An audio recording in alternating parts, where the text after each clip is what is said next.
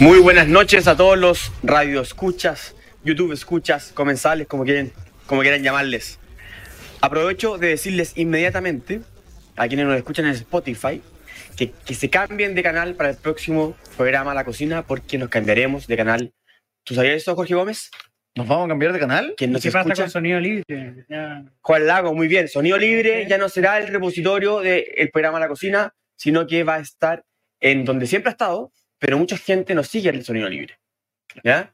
La Cocina tiene su propio canal en Spotify Ah, bien. hace mucho tiempo. Ah, Así que aprovecho inmediatamente de decirle a quienes nos escuchan en Spotify que cambien de canal. Estamos acá con Jorge Gómez, con New Look, digamos, Look eh, Daniel Jaude. Daniel Jaude. Luke Daniel Jaude y Juan Lago ya, ya lo escuchamos. Vamos directo a nu- nuestra, nuestro plato de entrada, porque hay mucho que hablar, como siempre, en cada semana. Jorge Gómez, ¿qué puedes decir de las enmiendas que se fueron introducidas para el Consejo Constitucional? A ver, Eh, desde el Consejo Constitucional yo creo que hay, a cier- la propuesta hay hecha por los expertos. yo creo que hay cierta polémica que está muy enfocada en, sobre todo, a mi parecer, el tema del aborto. Es ese el tema de discusión más importante. Ahora uno podría, a mí me gustaría, por ejemplo, ver el, si es o no factible la polémica respecto al, al tema de las Fuerzas Armadas en la discusión, pero me parece que se ha iniciado una discusión que tiene que ver más con una reacción de parte, en este caso, del oficialismo respecto a cómo, eh, en este caso, la, may- la mayoría republicana ha ido colocando sus posturas dentro de la discusión. Entonces, hay que la pauta. Exactamente. Yo creo que hay que esperar un poco a que se dé ¿Pero a qué te refieres con el aborto? Porque lo que se plantea de alguna forma o lo que se acusó es que la enmienda, en este caso, de garantía del, del- del no nacido, Claro. eh, Va a impedir impi- im- no, no, no solo im- im- impediría, sino que implicaría eh, eventualmente una reversión de lo que hoy día existe en Bueno, términos de Claro, legislación. Ahora, reversión, yo creo- reversión en, en lo que existe actualmente en la ley, En la eh, ley, y- exacto. e impediría legislar en favor de cualquier eh, moción pro aborto. ¿no? exacto. Claro. Ahora, O despenalización. Mm, Yo no sé si eso es realmente así, es decir, Ya. si va a implicar una reversión en ese sentido, porque obviamente cambiar la ley actual implicaría también que los republicanos tuvieran mayoría en el Congreso hoy día o en el futuro, y eventualmente eso Bueno, pero si depende como- más de. Pero de no, otro no, no, no, yo diría que no. A ver, ahí, antes de profundizar, Juan Lago, ¿quién sabe más? No, no, yo Como creo abogado- que... No, no, espérate, creo espérate, que- espérate, po. ¿Mm? Si... ¿Por qué te estás apurando? No, Que voy a hacer, pata. voy a hacer un... No, porque, no, porque voy a hacer una Ah, pregunta, ya. una pregunta que, que me nació Dale. con... Si es que... Imagínate que el Consejo, eh, digamos, prohíbe toda la legislación de aborto. ¿Qué pasaría con la ley, con la ley actual?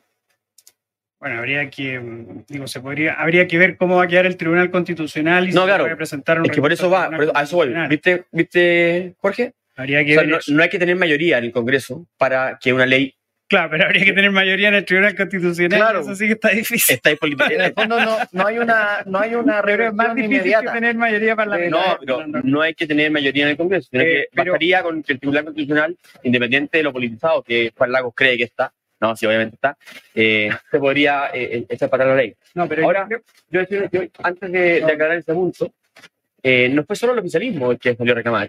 Una carta de de Amarillos, SPD, Andrés Velasco, Felipe Arboe, eh, Javier Pará, Específicamente. dijeron lo que está ocurriendo en el Consejo Constitucional es lo que ocurrió en la convención, pero al reverso. En el fondo, una aplanadora, algo así. Por, por poner una. ¿Qué decís tú, Juan Lagos?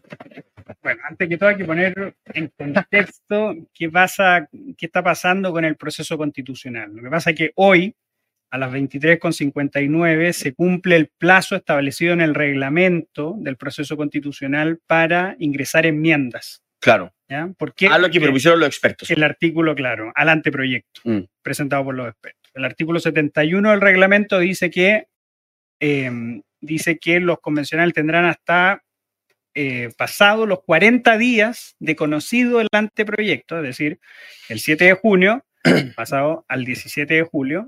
Por lo tanto, hoy vence el plazo para que nosotros conozcamos cuáles van a ser las enmiendas. Ojo que por el momento todavía no conocemos cuáles van a ser las enmiendas, pero uno obviamente em, puede, puede, em, puede prever que el Partido Republicano o la UDI o Renovación Nacional van a presentar enmiendas, ¿no es cierto?, en donde el derecho a la vida del que está por nacer tenga una defensa mucho más sólida de la que la tiene en el anteproyecto. Eso es una cosa que uno puede esperar. Sí. ¿ya?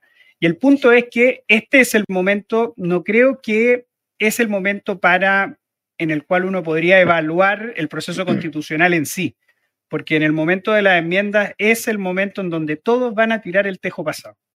¿Por qué? Porque luego de una vez vencido este plazo no se pueden presentar nuevas enmiendas. El único acto que se puede hacer es retirar enmiendas.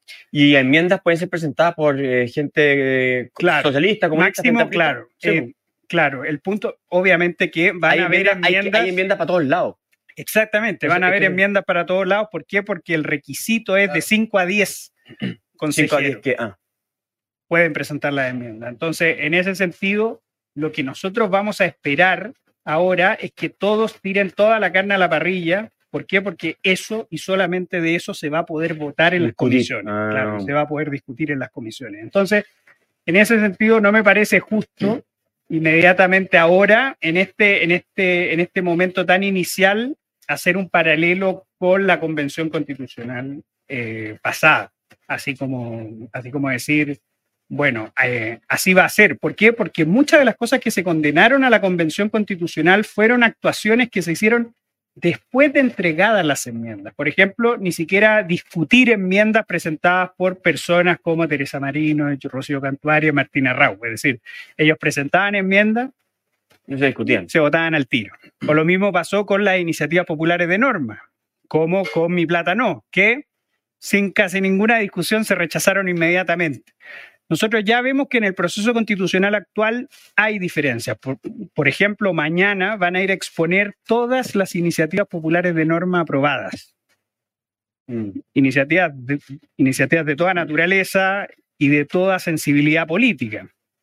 Y por lo tanto ahí ya uno ve que existe un avance en comparación al proceso constitucional anterior, porque es cierto que a pesar de que hayan cumplido Sí, con el número de firmas, los consejeros no están en la obligación de votar a favor de eso, No. pero creo que una mínima consideración republicana en, en valorar el hecho de que se hayan podido recoger esas firmas y escucharlos ante, ante las comisiones del Consejo Constitucional, me parece un avance en comparación con el proceso anterior. Sí, no. Entonces, el punto es que yo todavía no, como creo que es demasiado precipitado hacer esos paralelos. Y fíjate que una de las cosas una de las cosas, una de las cosas curiosas que pasan en esto es que muchas personas partidarias del apruebo están ¿De qué criticando apruebo? ¿De qué apruebo? del, del apruebo ¿Cuál de del, los- del 4 de septiembre, De salida. claro, eh, del apruebo de salida, están atacando al proceso constitucional actual,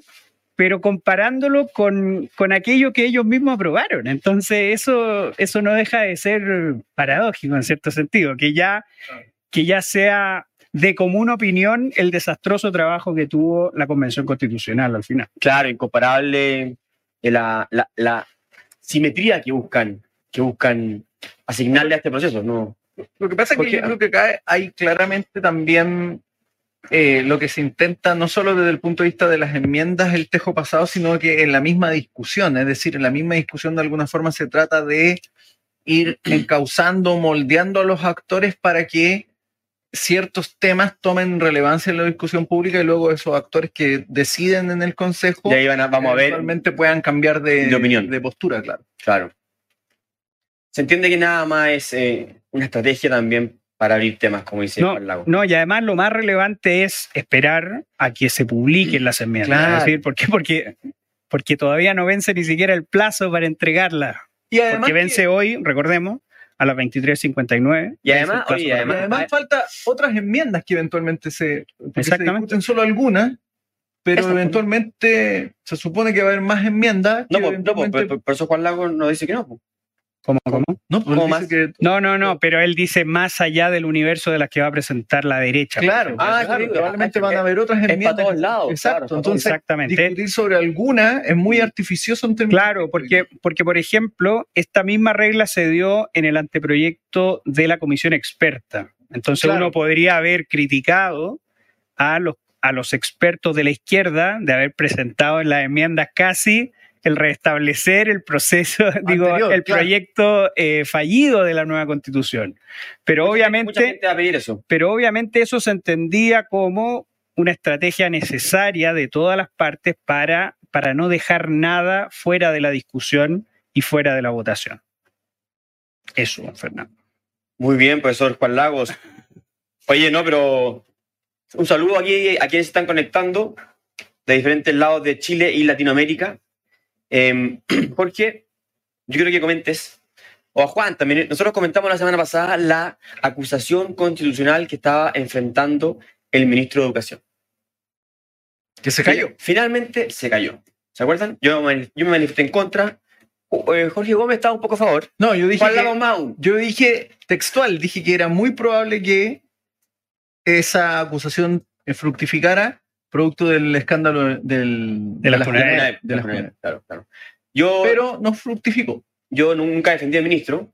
eh, siempre lo he encontrado muy mal ministro. Como dijimos, que hacía eh, operaciones políticas antes que preocuparse por la educación de nuestros jóvenes y niños del país. Eh, sin embargo, eh, creo que la, la acusación yo creía que era algo forzada y, y el reflejo de, la- de lo más malo de la política. Es que O sea, creo ¿tú, yo- crees, tú crees como Bópoli que carecía de fundamento o jurídico? como la mitad de Bópoli, porque Claro, fueron no, dos y no dos, no, no no fueron todos, sí. O una Sí, parte yo, creo, yo creo que era muy, muy- era muy mal ministro eh, y creo de hecho que, que esta acusación lo reforzó, o sea, lo, al, al- Tuvo un al efecto contrario. efecto contrario. Sí. Además de que, de que cambió la discusión completa Claro, la división cuando el de la gobierno, derecha. el gobierno estaba... Esto es lógica política, ¿no? Sí. El gobierno estaba completamente siendo eh, víctima de una capotera por todo el desfalco de plata que estaba teniendo y, este, y, y esta acusación torpemente cambió la discusión Sí. eh, y no sé por qué yo, no sé por qué fue ese personaje, eh, Aranda, Mar- Marcela Aranda, ¿sí? Eh, a presentar al Congreso, lo que llevó la discusión a que, esta- además de que esta acusación era extraña, a que fuese homofóbica. No, un Entonces, argumento muy malo en realidad esa- lo que ella manifestó. una vergüenza, ¿no? Una vergüenza poco civil- de, eh, de reversión eh, civilizatoria. Entonces salió todo mal. La oposición se pelea, Claro, y, el ministro se había reforzado. claro, y eso es lo peor. Fíjate que, que, que, eh, eh, Alberto Mayol dijo una cosa súper interesante, ¿ah? que, que el problema muchas veces no está en perder estas acusaciones constitucionales, Claro, sino, ¿no? que, sino que el problema está en mostrar la derrota, en mostrarte derrotado. Y yo creo que ese fue uno de los grandes errores que, por ejemplo, tuvo el diputado Diego Chalper. Al decir Evópoli nos ha dado una puñalada en el corazón. Y si nos damos cuenta, los dos votos, porque Evópoli tiene, recordemos, cuatro diputados solamente, Ya. dos son militantes y dos son independientes. Uno de ellos presentó la acusación constitucional, que fue Cristian Matheson. Y eh, entonces está Cristian Matheson, que presentó la acusación y votó a favor, como se puede esperar de cualquier eh, presentación, o Teao, que votó a favor también de la, de la acusación constitucional, y después viene Guzmán y Francisco Undurraga, que votaron en contra. Entonces, con esos dos votos, ¿se revertía esa acusación no. constitucional? No. Entonces, otro, otro gran error también, quizá uno puede decir, ya, hubo un error en presentarla, sí, Sí. pero también hubo un error en el, en el post, en mostrar esto como una, como una gran derrota, señalar responsables que, si nosotros hacemos el cálculo, siquiera lo son en realidad. damos- nos damos cuenta que no Ahora, lo son hay en que realidad. hacerse la pregunta de por qué entonces hace esto. Entonces, y, y- y- y solo un punto aquí que se me olvidaba. No solo muestran un poco reforzada la figura del ministro Ávila, ¿no es cierto? Que tampoco creo que, le dé que le no, no sale tan que fuerte. le dé para fortalecerse tanto con toda la crisis que existe. la- Pero sí demostró, pero sí demostró una gran debilidad en la coalición más grande de la oposición en Chile Vamos.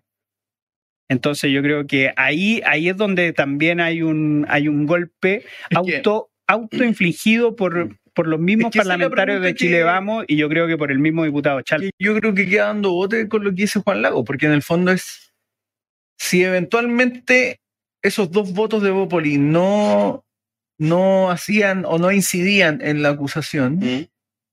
porque en el show. fondo Evópoli es visto como el culpable de la caída de la acusación. Y a mí me parece que ahí hay un tema que tiene que ver con la propia coalición y sus propias rencillas, e incluso, a mi parecer, con una lógica de desmarque de ciertos grupos que tratan de mostrarse mucho más duros en sus posturas respecto a cuestiones eh, valóricas, si queremos llamarlas. Sí, no me gusta eso, a mí no me gusta ese término, pero también se perdió la oportunidad de parte de Chile Vamos de desmarcarse de republicano. Porque si republicano estaba en esto, firme. No, pero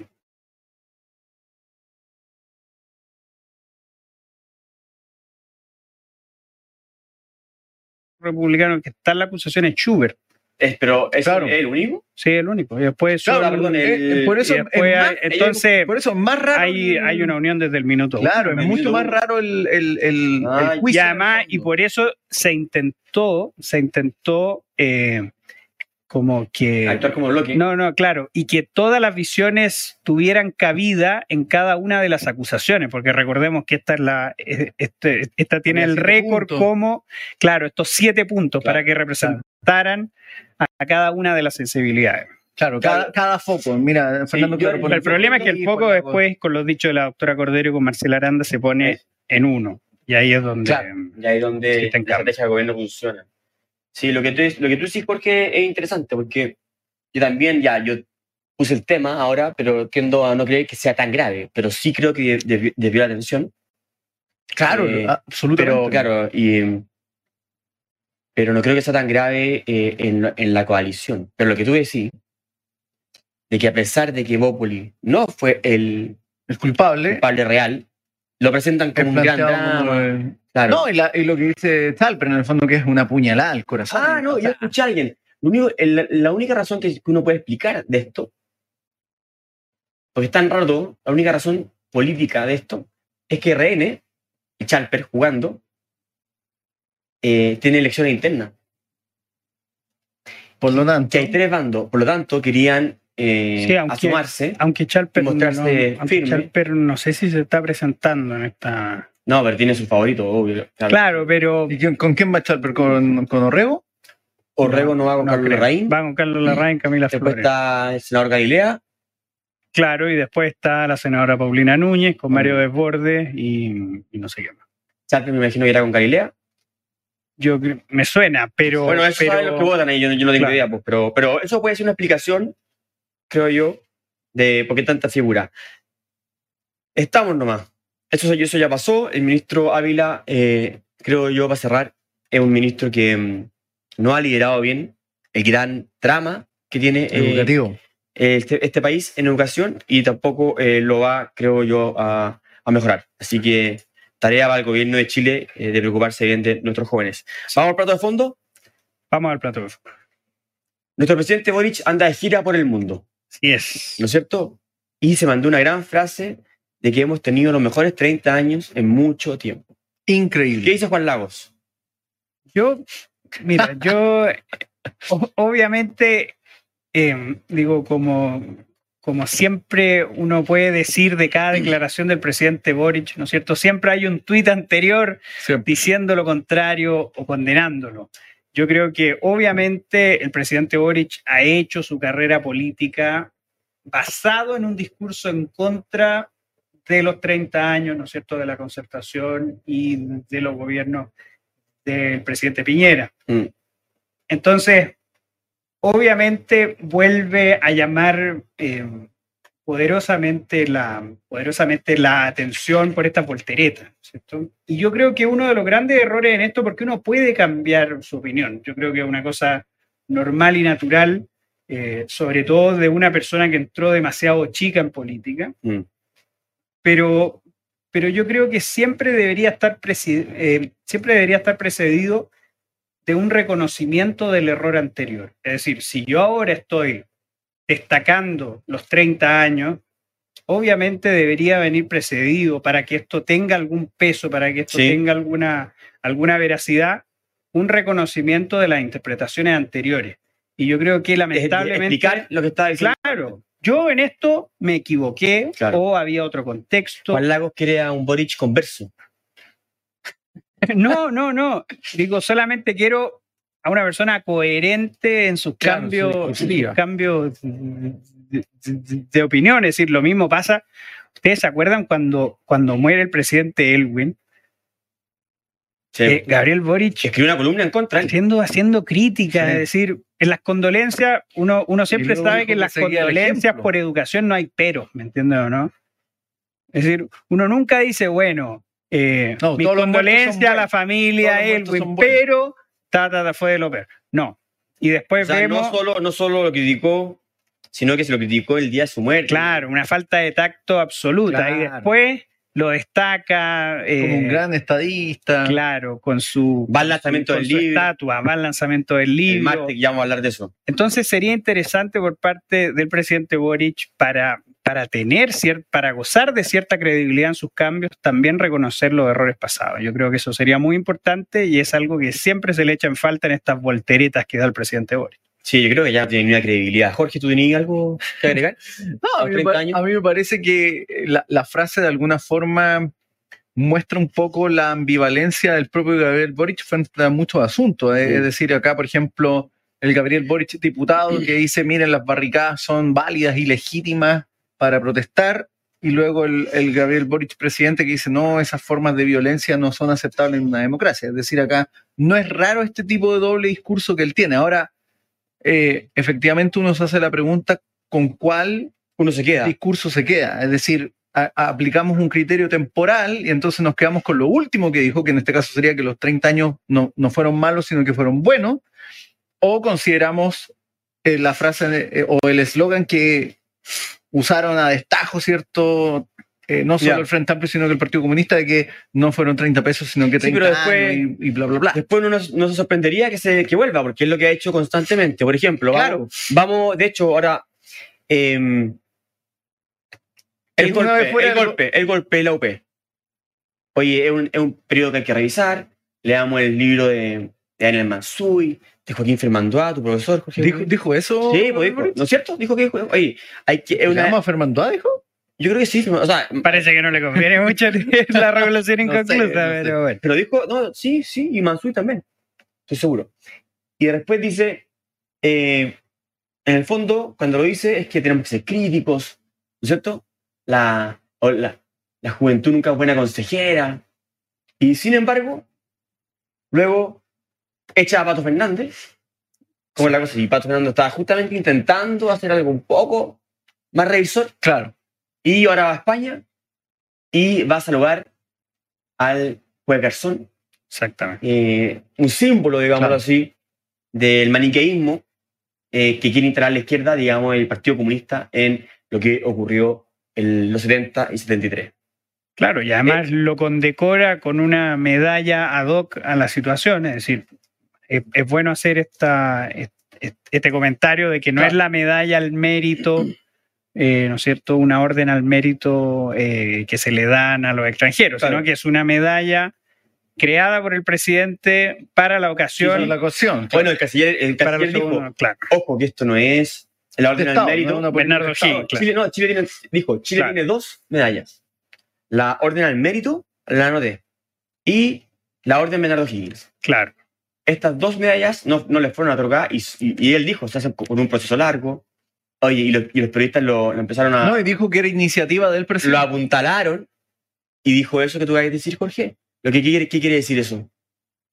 O sea, que, no que no le- que no le gustó. yo creo, yo creo que Van Claveren está, está diciendo, eh, en términos estrictos, es que, Soy canciller. y voy a decirlo así coloquialmente, esto fue una volada del presidente y esto no es la política del Estado. que- chileno. Es que, yo es creo que- que eso es la- lo que No, él trata y- de decir. Y yo creo Oye, que ahí, y como eh, canciller ahí- en el y ahí el canciller está impecable. Es Sí, decir, y ahí está- demuestra, demuestra los pergaminos en diplomacia que tiene Alberto Claro. Juan Claveren.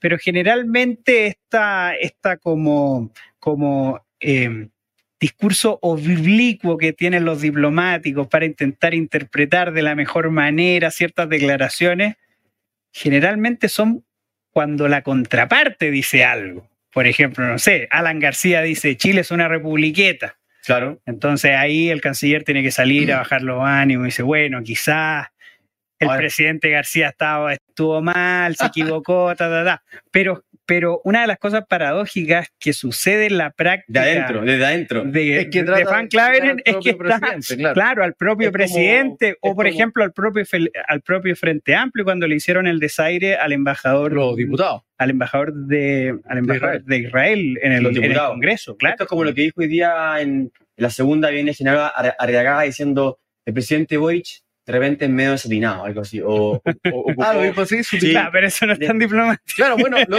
pero, no, porque, le- no, porque eso lo dijo Arriagada. Porque pero ojo que nadie, acá se ve un punto que a mí, a mí me parece que incluso va más allá del propio presidente hoy día, que es la perspectiva que tiene la coalición gobernante hoy día respecto a lo que es la política exterior. Imprudente, así Eh, y de alguna manera esto se ha evidenciado en, por ejemplo, los modos cuando el presidente de alguna manera u otra se le hace el desaire al embajador de Israel cuando van a presentar las credenciales, lo que hacen los diputados del Frente Amplio frente al embajador de, Israel. Además, contraviniendo una lógica que no les compete a los diputados, porque los diputados no son los encargados de la política exterior del Estado chileno, sino que es el Poder Ejecutivo.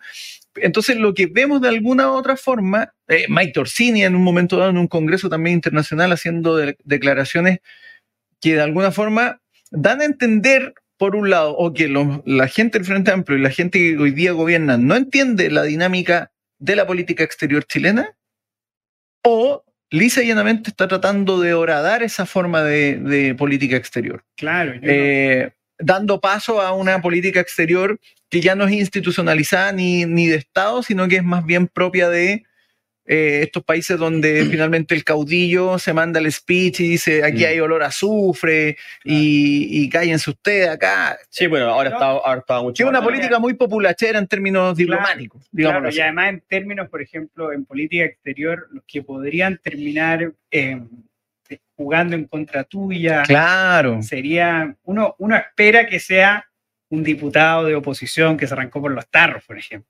Pero aquí lo más paradójico es que son los mismos aliados del gobierno los Exacto. que terminan atornillándole al revés eh, al canciller. al canciller Van Claven.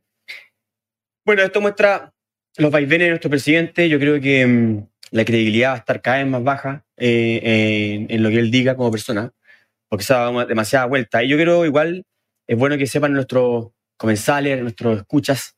Eh, lo- le- les repito a los que están en Spotify que se cambien, que busquen inmediatamente el otro canal, La Cocina FPP, que es propio de la cocina, para que la próxima semana nos sigan por ahí. Es bueno decir que este juez Garzón estuvo en contra de Chile demandándolo para, Claro. que, para quitarle tierra y darle mar a Bolivia. ¿ya?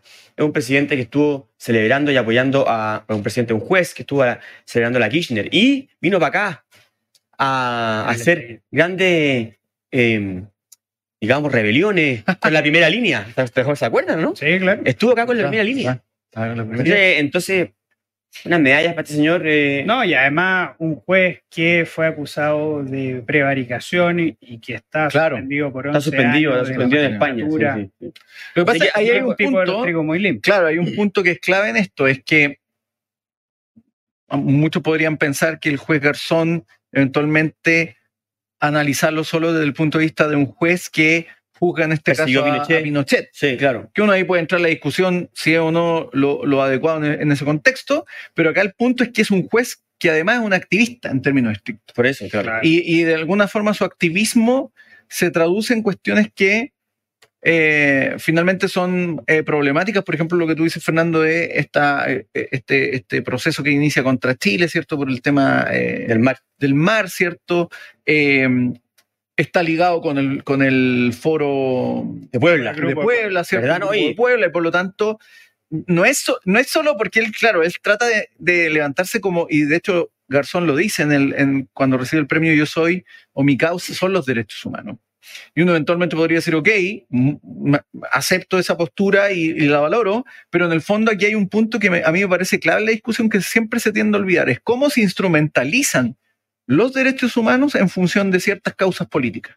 Porque uno podría preguntarse qué ha hecho el juez Garzón, por ejemplo, para proteger los derechos humanos frente a la sistemática violación de derechos humanos que existe hoy día en Venezuela y que ha sido sistemática a lo largo de varios años. Está- está No, de hecho anduvo, también defendiendo a un, a un plazo derecha de, de Maduro.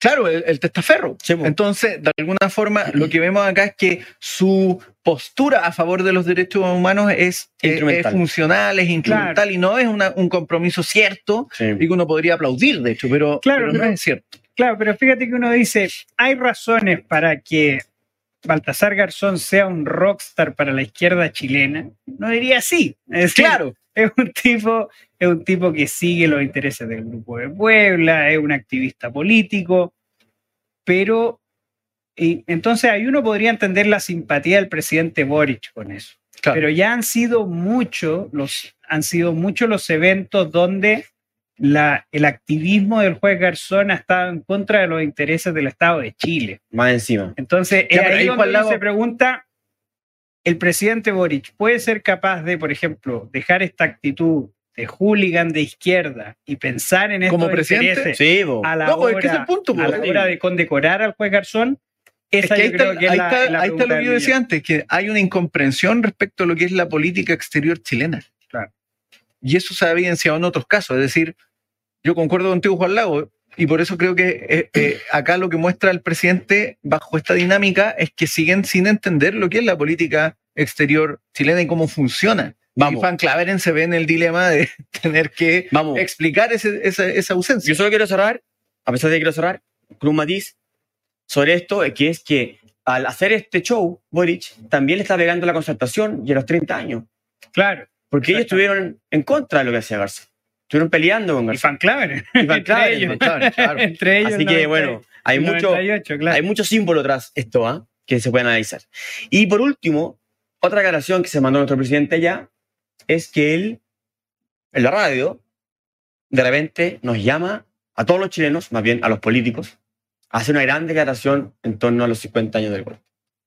¿Qué significa esto? Juan, Jorge.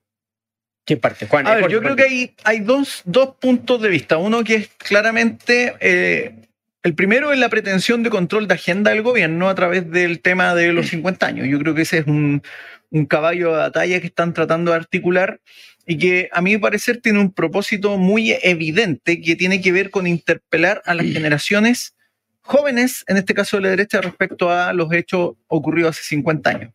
La interpelación de Boric es a, a- a sus adversarios de su generación, ¿cierto?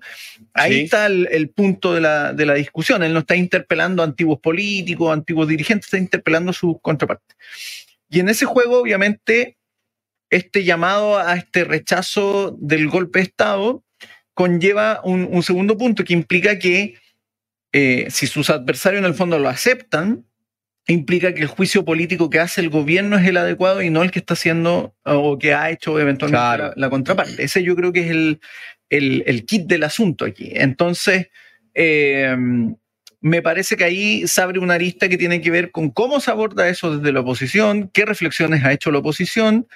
Eh, a mí me parece que lo, lo clave acá sería no, no solo el tema del golpe, sino que el, el- el tema de la violencia política como Mm. un elemento que termina por destruir los sistemas políticos democráticos en cualquier parte del mundo.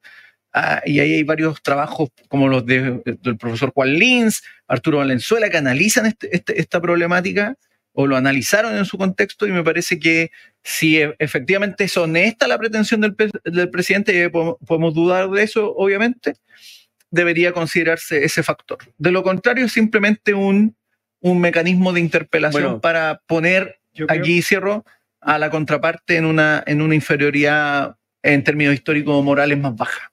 Claro, él, él- quiere, él quiere además de hacer eso, eh, quiere, ¿cómo decirlo? Bueno, la forma en que lo hace explica que él quiere Claro. dejar puesta una... imponerlo, casi imponerlo, un claro, contrato. claro, como sentado, yo, firmen, claro. firmen aquí. Si no lo firman, es lo, es lo que tú decís, Exacto. ¿no es cierto? Eso es el punto. Me parece muy mal, porque por último tú puedes hacer un llamado eh, en Chile de, partida, eh, a- llamando a todos los presidentes de los partidos a conversar y hacer una declaración, obvio, En conjunto. en conjunto, porque eso va, va a implicar que pueda hablarse de lo que tú decís, Jorge, que es todo lo que ocurrió antes, la violencia política, Claro. oficialmente llevada por el. Partido Socialista, Exacto. además de que todo lo que ocurrió después en la UP, eh, de manera de, de hacer una declaración que estaríamos todos de acuerdo, no a la violencia política, no al golpe de Estado, porque obviamente todos Claro. queremos eso. que eso es lo que uno esperaría en cualquier, eh, em, digamos, gobernante civilizado, ¿cierto? Claro. Y lo que uno espera en esto es que, como el efecto que podría tener una, una declaración es mantener la sanidad de una democracia, es decir, mantener una democracia estable. Claro. Pero en realidad eso no se logra a través de unas declaraciones, Declaraciones. y de algo firmado y de acuerdo y de abrazo, sino que con la práctica diaria de Claro. el respeto a las instituciones, el respeto a las normas.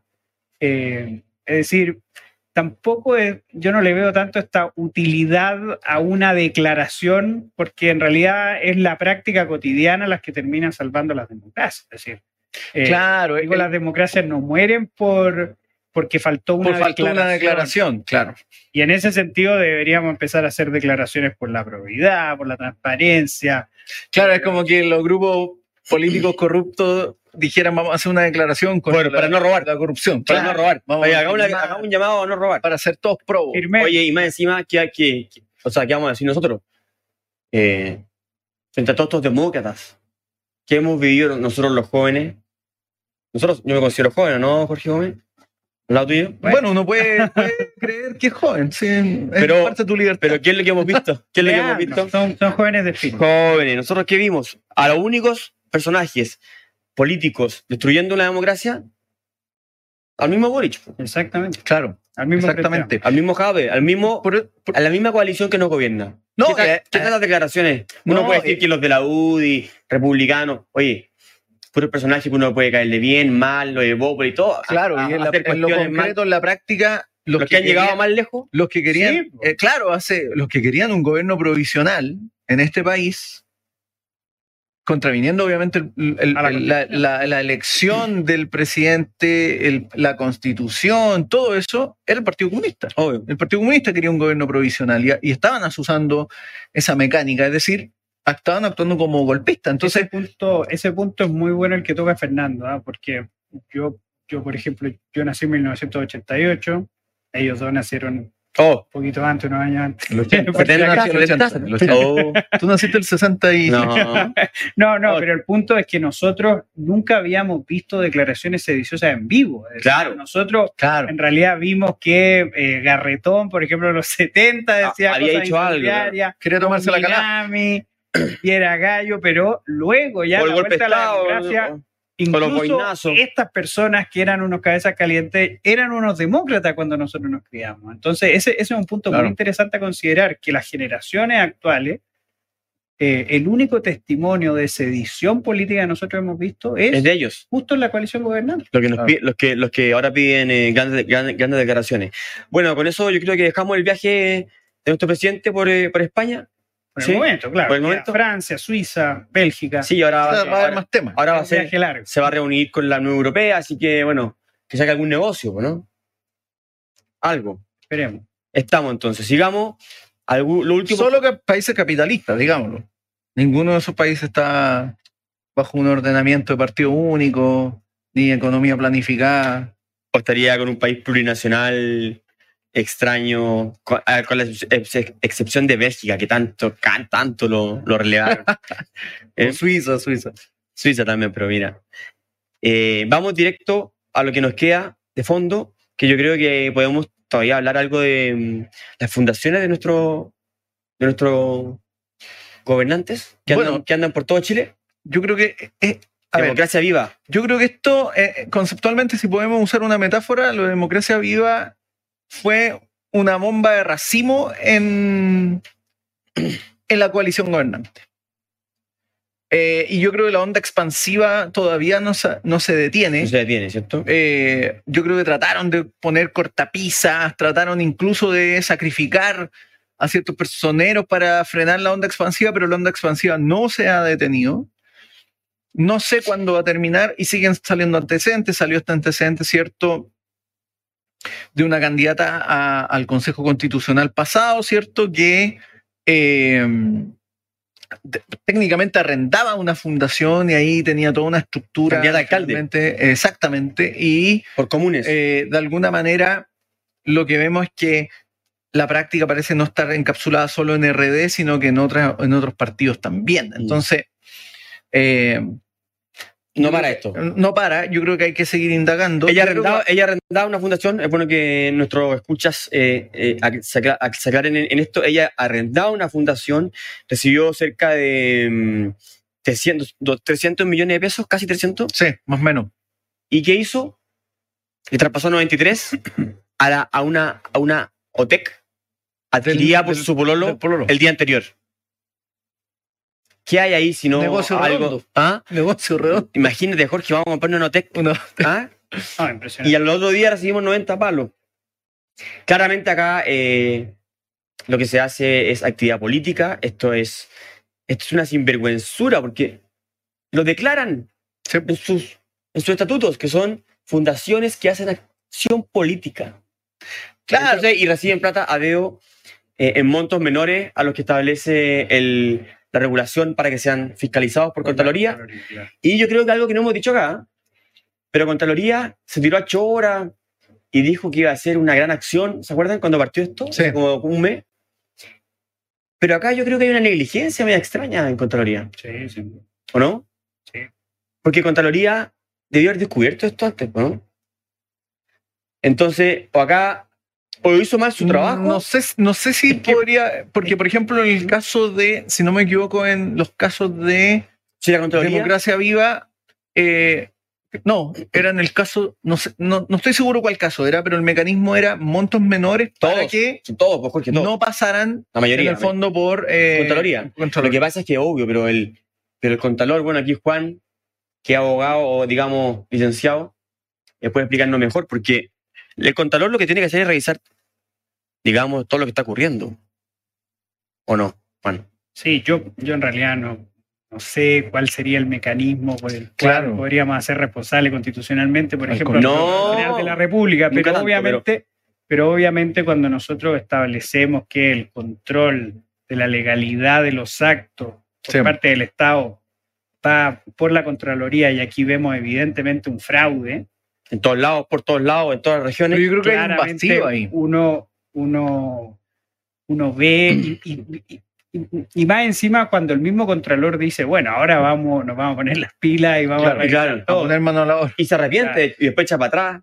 Claro, exactamente. Pero yo creo que lo, Pero- que pa- ¿Mm? lo, lo que yo creo que hay es, primero, que hay un vacío que se explica muy bien por el tema de montos menores que se bypasean. Lo mismo ocurría, por ejemplo, en el tema de las municipalidades, montos menores bypaseados. Eso es un punto. Y, el otro que me parece que también es un tema que se puede- tiene que discutir, tiene que ver con que muchas de las evaluaciones o controles que hace Contraloría los hace ex post. Es decir, una vez que ya se entregó el dinero y eventualmente se eh, incurre en el gasto, se evalúa. Y yo creo que ese es un tema que hay que ver cómo se resuelve, porque Pero eso ser un problema. eh, tendrías que ver cómo tú haces o e- eleva la exigencia para la transferencia de recursos eso, eso. Mm, o disminuye la entrega de recursos. mm. Eh, y yo creo que es un tema que, que de, de alguna u otra forma, lo hablábamos la otra vez, le pega a instituciones que eventualmente cumplen bien su tarea eh, y se ven Claro. afectadas por esta- estas estas indecencias de, de- de- de estos grupos que capturan ciertas organizaciones de la sociedad civil para hacerse de recursos. Pero, pero yo creo que ahí está el, el meollo del el punto- asunto. Mira, fíjate que una, una de las cosas que ahora ha estado intentando instalar el gobierno como de lo último que pasa en Democracia Viva es que están devolviendo la plata. Ah, sí. Es decir, que ahora Democracia Viva va a devolver cerca del 92% eh, del convenio, alrededor de 391 millones de pesos. Pero, pero eso Por al final, claro, suerte. eso, ¿Y dónde tenían la plata guardada? eso es muy raro, eso es muy raro, Jorge, que, que esto lo planteen casi como, oigan, miren, esto, como la gran cosa. Es como el ladrón Siendo- que te roba el televisor y te dice, pero te lo voy a devolver. Claro, siendo que, siendo que en realidad uno debería decir, y, y bueno, partir por lo mínimo. Esto, esto es una cosa casi obvia. Y fíjate que en el gobierno salió el ministro Monta, salió el ministro de Justicia a elevar esto Como gran gesto. Bueno, y ya cerremos, cerremos el caso, si ya estos cabros devolvieron la plata. Entonces, Sí. vuelve, digo, vuelve a mostrar que en realidad el caso de Democracia Viva eh, no era un caso aislado de un par de sinvergüenzas en Antofagasta, sino que era una política, una política eh, presente en la nueva izquierda de financiar a la militancia. Es decir, cosa que se ve en Argentina, cosa En que se ve en España. Y, y yo creo que el deber que tienen eh, tanto, digo, tanto el poder legislativo como los mismos ciudadanos es seguir investigando hasta dónde, cuál fue el alcance de esta política. Obvio. Porque en realidad, por suerte, descubrimos esta política al año, al año de la instalación del gobierno.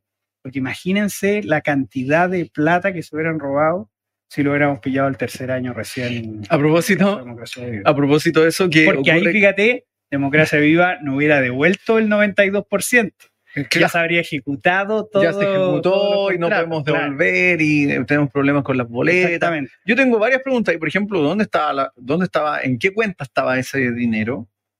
Hay unos diputados que pidieron Eh, abrir el secreto bancario. Si Claro. es que hubo gasto o no, o si es el dinero íntegro recibido, o, o en este caso los, los miembros de Democracia Viva se consiguieron algún, algún superpréstamo bancario, es una pregunta que queda ahí, muy dando vuelta. Y, y- y quería mencionar un tema anecdótico, no sé si se acuerdan cuando recién llegó el gobierno de Gabriel Boric al, al- al poder en el fondo, y usaban mucho la canción de León Gieco, Los Salieris de Charlie, Sí, donde decían, ojalá eh, que no tengan cierto la, la costumbre de robar.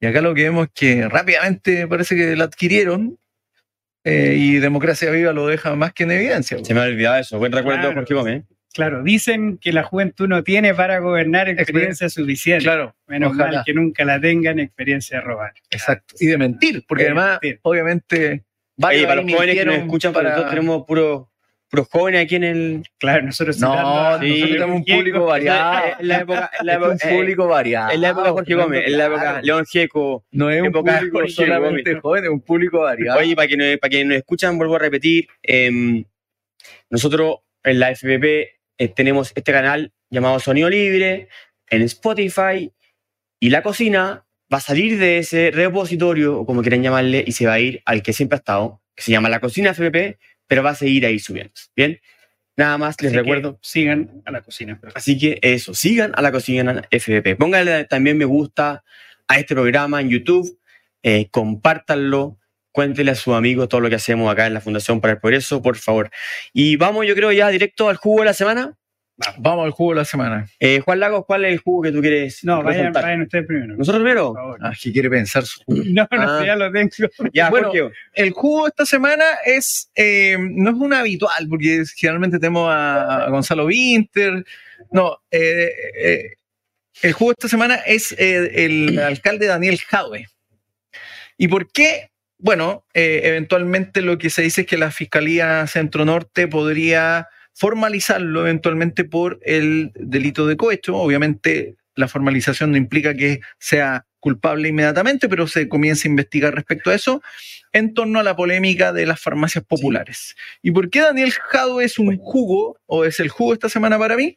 Porque en una entrevista televisiva en que se le pregunta si él conocía o tenía alguna relación con las personas que están siendo investigadas en este, en este eventual cohecho, él dice que nunca las había visto en su vida y que solamente una vez, o sea, no solamente una vez, dos veces entraron a su oficina y una de ellas fue para pedirle una foto. Yo me hago la pregunta, ¿qué alcalde o cuándo se estila que los alcaldes dejen entrar personas a su oficina simplemente por una foto? O sea, hay vecinos que esperan. Oye, lo- años. lo- los alcaldes son, son influencers, pues, Jorge. No sé, pero hay, hay personas Hay que algo más. Años para que un alcalde los reciba, para que les dé una audiencia, y aquí resulta que el alcalde Jadwe dejó entrar unas personas porque le- se querían tomar una foto con él a su oficina. Bien raro y sospechoso, como diría otro militante comunista, esta situación. Así que, Daniel Jadwe, usted es el jugo esta semana en la cocina para mí. Grande, Jorge. Yo quiero eh, hablar del lanzamiento del libro de nuestro expresidente Elwin, en el cual estaba toda la concertación, hubieran ido, hubieran visto, toda la concerta en su esplendor, e incluso el presidente Boric anotando ahí todo lo que le, la clase que le dio, eh, aquí lo digo, Carlos Peña, lean el artículo que fue publicado en Mercurio o vean el video que está en YouTube, en donde Carlos Peña comenta el libro recién publicado de Patricio Elwin. La otra comentarista fue la presidenta Bachelet y ella, digamos, se sorprendió con lo que se escribía en el libro. Se complicó, dijo incluso, y dijo, yo no sé por qué aquí hablan de puras armas, violencia, cuando yo, dijo, como dirigente como, eh, socialista, estaba ahí bañada, rodeada de sueños y ideales. Nunca había un arma, con suerte un linchaco por ahí. Bueno, yo no creo, creo que no puedo decir más que eso, pero bueno. Entonces el- la lógica es, yo no vi armas, ergo no había. no, No, había. no, no. Experiencias vitales, digamos. Mal presidenta, yo creo que había que reconocer que estábamos en un proceso destructivo, Y la vocación violenta de su partido también. firmada, Claro. firmada en Chillán. Juan Laus. Linares. Bueno, mi, mi jugo de la semana es un destacado miembro de, de- de esta sección, nada más y nada menos que el diputado Gonzalo Winter.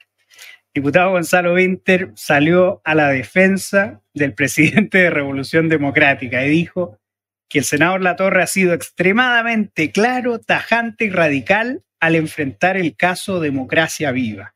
Él estaba diciendo que estaba muy sentido con muchos militantes Increíble. de Revolución Democrática, menos con el senador Latorre. Entonces le preguntan, y esto es lo que dice, eh, porque le estaban preguntando sobre el silencio del senador Latorre. Y el diputado Inter dice, ¿qué silencio? No sé de qué me está hablando. El presidente de Revolución Democrática ha hecho muchísimas declaraciones. Bueno, ha hecho muchísimas declaraciones, muchas de ellas han sido contrarias a las anteriores, que eh, han sido eh, digo, ha dicho una cosa y la contraria, ha tenido cuatro declaraciones distintas, y cuando él pregunta qué silencio, yo creo que es un silencio muy importante. ¿Por qué? Porque el senador Latorre, recordemos que tenía información de este caso 10 días antes de que explotara por el medio timeline. Entonces, cuando el diputado Winter se pregunta qué silencio, ese era el silencio. Que el, que el senador Latorre supo 10 días antes del caso de Democracia Viva y aún así lo único que hizo fue a lo largo de las semanas en donde explotó el caso, solo dar declaraciones contradictorias.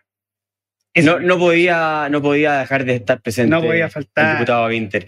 Le mandamos un saludo a JP, a Gustavo y a Domi, quienes nos comentan acá y día tras día se presentan y nos difunden. Además, como- Gustavo pregunta, ¿algún álbum de jazz que recomienden? Yo creo que hay Ah, que invitarlo a, A Revista Átomo, ¿no? a leer la revista Átomo, por Revista supuesto. Átomo, recien- recientemente La publicada. reseña del gran Roberto Barahona. Roberto Araona, director del programa Puro Jazz en Radio Beethoven, es quien reseña eh, grandes discos que han salido en el último tiempo y también aprovecho de decir que es Germán Reyes, quien reseña libros, o sea, libros, de música. eh, discos de música clásica salidos recientemente. Así que, Gustavo, no te pierdas este número de radio. Oye, y así, variando poco, yo quiero recordarle a todos los que nos escuchan nuevamente eh, que tenemos actividades en la Fundación para el Progreso esta semana. Eh, en Valdivia, a las 18 horas, tenemos un seminario llamado Los próximos desafíos de la política. Así que vayan, todos los valdivianos, todos los sureños, vayan a Valdivia, aprovechan de comerse un crudo eh, y conversar sobre política. En la Academia Liberal, nuestro programa semestral, lo tenemos recién- recientemente abierto para quienes quieran aprender sobre el liberalismo y los grandes desafíos de la democracia que hay en Chile y Latinoamérica. Son 125 cupos desde Arica a Magallanes, aunque igual podemos tener preferencia los de las oficinas. Ahí en Valparaíso, Valdivia y Concepción, además de acá, tendrán la oportunidad de conocerse de manera personal entre todos ustedes y aprender de liberalismo. Por último, quiero decir que tenemos unos ciclos de lectura abiertos. Vayan a nuestra, página, vean nuestras oficinas donde tenemos diferentes libros en proceso de lectura y unos por abrirse. Y la próxima semana se viene el lanzamiento del libro de Axel Kaiser, Así es. la primera novela de Axel, nuestro presidente del directorio, cuyas suscripciones o inscripciones serán abiertas el día de mañana, así que atentos a todos quienes quieran inscribirse porque los cupos son limitados y la demanda es más alta de lo que caben, obviamente. Así, que, esas son nuestras acti- actividades semanales. Clic rápido. Todos atentos, clic rápido y vamos directo a los bajativos. Jorge Gómez. Mi bajativo es una serie de Netflix, ya que siempre recomendamos libros, pero quiero también recomendar esta serie de Netflix que se llama Los Días, que es una serie que aborda toda la crisis nuclear originada en Fukushima el año eh, 2011 cuando eh, se produce el terremoto, ¿cierto? Y es una historia que en el fondo, más que el tema del desastre, muestra la responsabilidad con que las personas que trabajaban en la planta abordan el desafío de evitar un desastre de proporciones eh, gigantescas, no solo para Japón, sino que para el mundo. Y me parece que muestra muy bien además no solo el compromiso con evitar el desastre, sino además el compromiso que tienen, en este caso, estas personas con eh, las futuras generaciones eh, y el compromiso que tienen también con lo que hacían, con su propio trabajo. Así que me parece que es una serie muy, muy interesante, muy profunda y además, esto es lo clave, dejan un mensaje al final, que es un escrito que deja el jefe de la planta, quien luego posteriormente fallece, respecto a los desafíos que implica el uso de la energía nuclear para la humanidad y que eso requiere responsabilidad y seriedad. Así que recomiendo esa serie Los Días. Los días. ¿Y ¿Te das en cuenta de la energía nuclear? Jorge, No ¿cómo- necesariamente. ¿Y cómo pero- quedas después de eso? No, uno queda preocupado. Ah, preocupado. preocupado, sí. Varios, varios pueblos quedaron a- tuvieron que ser evacuados, abandonados totalmente. ya, el tema ese. ¿eh? Eh, así que no. eh, Ya, interesante. es importante, sí. Yo voy a, voy a eh, recomendar un libro que no me he leído, así que reconozco inmediatamente mi irresponsabilidad. Pero me mandó un viejo conocido eh, y su columna en la tercera, hablando de este tema, me interesó mucho. Y creo yo además que es un tema que da para largo. Es un tema de moda y que habla de que las empresas pueden ser buenas o malas, ¿no es ¿cierto? Entonces, si tú estás certificado con el sello de empresa buena, el resto inmediatamente eh, es considerado una empresa hereje eh, ma- malula. Eh, es algo que a mí no me gusta, no por el hecho en sí, porque yo creo que está bien que haya sellos que digan una empresa puede ser buena o mala, pero empieza a tornarse un discurso demasiado eh, buenista eh, y salvador de la humanidad, como aquí ha demostrado, eh, que los que tanto hablan de que son buenos, no lo son, ¿cierto? Entonces, pa- para, entrar en ese tema, vaya a nuestra revista Átomo, Jesutismo, pero en verdad, este es el libro Despropósito de Juan Ignacio Aguirre, que hace toda esta este análisis, el sentido empresarial y cómo la corrección política amenaza el progreso. Porque bueno, esta corrección política es lo que distorsiona el rol de la empresa y lo lleva a sentirse mejor persona antes que eh, cumplir el rol al, cual están mandatados por sus accionistas.